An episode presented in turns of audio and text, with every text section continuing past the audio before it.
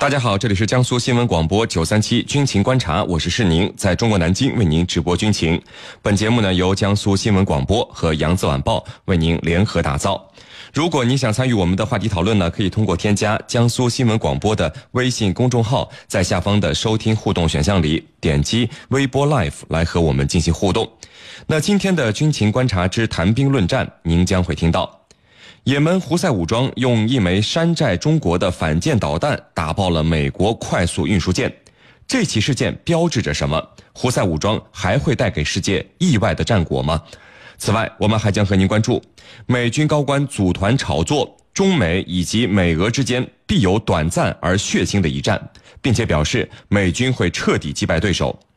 美军高官为何集体做出这样的预测呢？我们的军事评论员稍后将会为您详细解读。在孙主编说军事环节，将会为您讲述毛泽东在朝鲜战争的辉煌之笔，创世界军事奇迹的故事。好，首先进入到今天的军情观察之谈兵论战。您接下来将会收听到的是军情观察之谈兵论战。好，那今天的军情观察呢，我们邀请到的两位军事评论员呢，分别是解放军国防大学战略部的韩旭东教授和解放军南京政治学院的袁周教授。两位呢，照例来和我们的军迷朋友们打一个招呼。各位朋友们，大家好，我是韩旭东。军迷朋友们，大家好，我是袁周。好的呢，收音机前和网络在线收听我们节目的军迷朋友们，如果你想参与我们的话题讨论呢，依旧是可以通过添加江苏新闻广播的微信公众号，在下方的收听互动选项里点击微博 Live 来和我们进行互动。我们来看到今天的第一条消息：也门胡塞武装刚刚公布视频，宣布使用反舰导弹取得了重大战果。击中了原属美国海军现转卖给阿联酋海军的最高时速达四十五节、排水量两千四百吨先锋级远征快速运输舰“迅捷号”。这艘运输舰被击中以后呢，发生了爆炸，导致了二十名阿联酋士兵死亡。沙特联军相关国家呢，一开始是极力否认或者是保持了沉默，而现在埃及和以色列媒体都报道并且确认了这起事件。那这起事件的发生标志着什么呢？我们首先来和您关注到这个话题，袁教授啊，这艘原属于美国海军的快速运输舰“迅捷号”，我们从这个图片上来看，它应该是隐身设计的。那么，为什么还会被这个反舰导弹给轻松的击中？这个“迅捷号”本身应该有哪些过人之处呢？请您先给我们分析和介绍一下。好的，嗯，您说的这个“迅捷号”呢，是美国的先锋级快速运输舰。也叫这个联合高速船，呃，是美国海军在本世纪初开始主导的一个建设项目。那么它采用了双船体的这种结构设计，呃，由于吃水比较浅，而且装备了四部 MTU 发动机，因此它的速度是十分惊人的，可以达到每小时三十五到四十五海里的时速。那么速度快的同时呢，呃，并没有减轻它的有效载荷。那么它的载荷也不低，呃，我们知道它的满载排水量是两千四百吨，那么一次可以满载。十四辆，呃，斯科瑞步兵战车和十二辆其他的保障车辆。此外呢，它的船上还有一个直升机的停机坪，可以搭载一架中型直升机。呃，当然，它采用了一定的隐身设计，具有防雷达探测的这种低可探测性能。呃，这也是众多网友惊呼啊，这个具有隐身性能的船只怎么会被击中呢？呃，实际上我们知道，低可探测性并不代表不可探测性。当年南斯拉夫在科索沃战争中就成功的击落了那么具有隐身性能的 F 幺幺七，呃，所以说能不能击中具有隐身性能的飞机也好，舰船也好，他们最主要的呢是能不能找到克敌制胜的战法。呃，飞机和舰船他们的隐身，呃，其实呢绝大多数都是寻求这种雷达波反射面积的减少，以防止雷达波的探测。呃，但是呢。短波雷达探测不到，可能长波雷达就可以探测到。那么雷达波探测不到，还可以用可见光实现探测。那么只要能发现隐身舰只的踪迹，用导弹来摧毁它，其实并不是一件难事儿。难的实际上在发现上。那么阿联酋此次呢，可能和在科索沃中的美军一样，犯了一个错误，就是认为他的船只非常先进，具有隐身性能，不易被发现，所以疏忽大意了。那么事先暴露了他的行踪，因此啊，遭遇到了这个胡塞武装的伏击。是令。嗯，好的。那韩教授啊，呃，这个相关报道称，这已经并非是个例了。此前，这个也门的胡塞武装已经多次击沉这个逊尼派沙特联军的军舰，而胡塞武装最主要的技术装备的提供者呢，就是伊朗。因此，这次这个迅捷号快速运输舰被击沉，极有可能是伊朗的反舰导弹的战机。呃，那么我们再往前推，就是伊朗的反舰导弹，你看又是我们中国提供的技术，这个一环扣一环的。您是怎么看这起事件的？发生这样的事件以后，在也门海域又将会有哪些影响产生呢？请您给我们分析一下。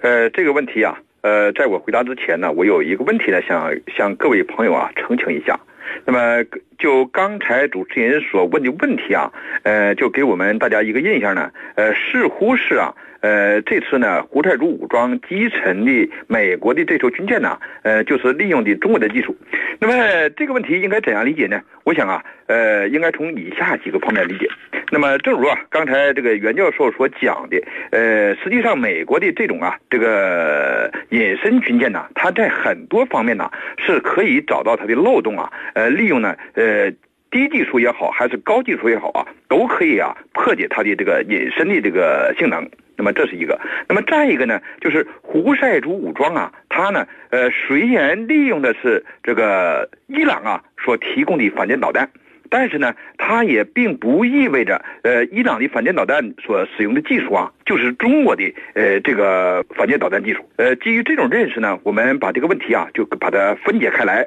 那么第一个，我们看到啊，这个胡塞族武装，它是呢，呃，受到啊这个什叶派这个阿拉伯势力啊，呃的支持的。那么在这种情况下，我们呢也呃应该呀认识到阿拉伯的民族啊，也应该呃现在啊掌握了这种啊呃反舰技术。那么这是第一个。第二个呢，这个伊朗啊，它呢虽然呃拥有啊中国提供的这个反舰导弹。呃，乃至于啊，呃，中国呃所提供的这个反隐身的呃这种啊这个技术，但是呢，也并不排除啊，伊朗呢自主研发了，或者说在消化中国呃所提供的这种这个技术的基础之上啊，呃呃拥有了这个更先进的这个反隐形的武器装备的这种技术，呃，所以说呀。胡塞族武装啊，能够呢，呃，成功的啊击沉呢美国的这艘啊这个隐形的这个水面舰只啊，呃，也是不奇怪的。我们从这个战例当中啊，也应该看到啊，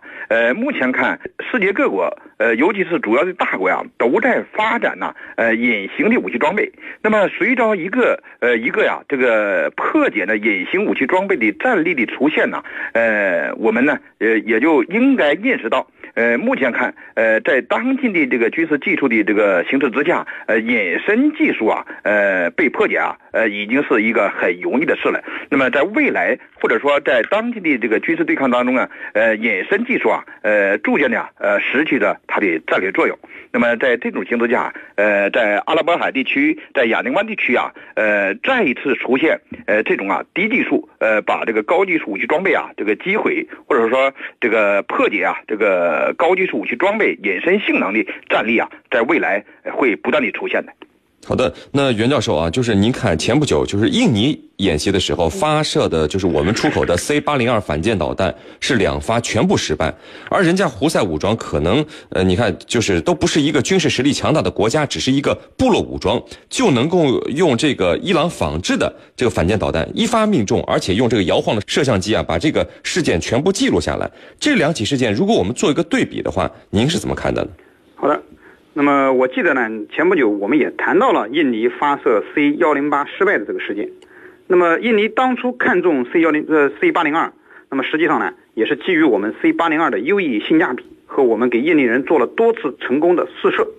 那么此次胡塞武装成功的战例呢，那么从另一个侧面则证实了我们中国反舰导弹技术的可靠性。那么刚才韩教授也说了，呃，他这个导弹呢，实际上是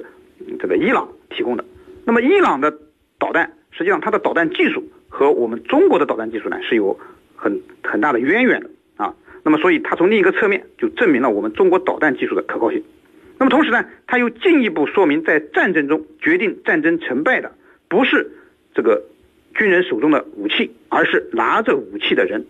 也就是说，只有训练有素的军人拿着先进的武器，才能让这种先进的武器呢发挥到它的很好的这个战技术性能，那么取得相应的战果。那么胡塞武装它的前身是也门的呃什叶派青年党，那么它的基干力量都源于以前北也门地区的这个前总统呃萨利赫领导的政府军，应该说呢是具有较强的军事素养的，呃，并非乌合之众。那么此次他用山寨版的这个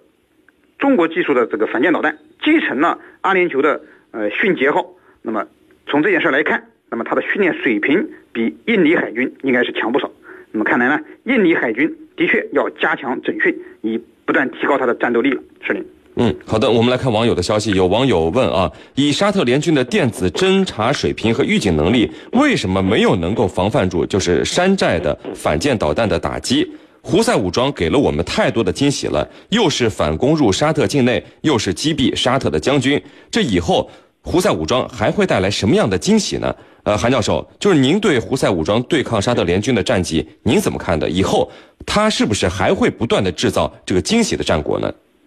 呃，这位网友提出的问题啊是非常有意思的问题，呃，我也愿意啊回答这样的一个问题。那么就目前这个沙特呀和胡塞武装之间的这种这个军事博弈来看呢，呃，正如呢，呃，我们中国有句这叫做矛盾矛盾。那么你说呀，先有矛啊，还是先有盾呢？呃，这个东西啊，呃，你要穷追下去啊，可能追不出一个这个根源来。但是呢，呃，如果一个人拿着矛，一个人拿着盾呢，呃，那你说这个矛强啊，还是盾强啊？哎，大家都知道这样一种这个一个故事。那么实际上啊，现在呢，沙特和这胡塞族武装之间的博弈啊，就是这样一回事儿。那么我们看呢，这个虽然沙特呀，他在这个许多方面比这个胡塞族武装啊，呃，要强，但是呢，胡塞族武装目前看拥有的先进技术啊，并不比呀沙特呢这个正式军队啊拥有的武武器装备的这个技术啊要差。那么从美国呀向中东地区输出武器装备的呃这个特点上来看呢，美国呢可以说它既向啊这个沙特输出它的高新武器装备，同时呢它也向啊这个中东地区非政府武装啊呃偷着卖啊各种。呃，先进的武器装备。那么基于这种认识呢，我们就不能不啊，这个有得出这样一个猜测。那么实际上呢，这个胡塞武装啊，呃，我们认为的这个山寨版的反舰导弹呢，极有可能也是呢，拥有着美国所提供的各种啊。反隐形的呃这个武器装备，那么正是啊这个美国人呢把各种这个先进武器装备呢呃这个输出给啊这个中东地区非政府武装，也包括这种啊胡塞族武装，所以说呢呃取得了这样一个呃不断出现的这个惊人的呀这个战力，但是呢我们也应该看到啊呃胡塞族武装啊它是一支呃非政府武装，那么它呢呃虽然和这个伊朗啊有着这个密不可分的联系，但是啊。在未来，一旦美国呀需要呢，要把胡塞族武装啊这个打压下去，那么胡塞族武装呃极有可能啊会这个销声匿迹。但是从目前看，美国呢为了插手中东地区的事务，呃尤其是啊为了呢呃把啊沙特控制住，美国呀现在还需要胡塞族武装的存在。因此啊，在未来这个胡塞族武装呃还取得对沙特联军的战绩啊这种战力呢呃也是不奇怪的。嗯，好的，那各位不要走开，接下来呢是半点广告时间，在简短的半点广告之后，我们将和两位军事评论员一起来和大家聊到今天军情观察之谈兵论战的另一个话题。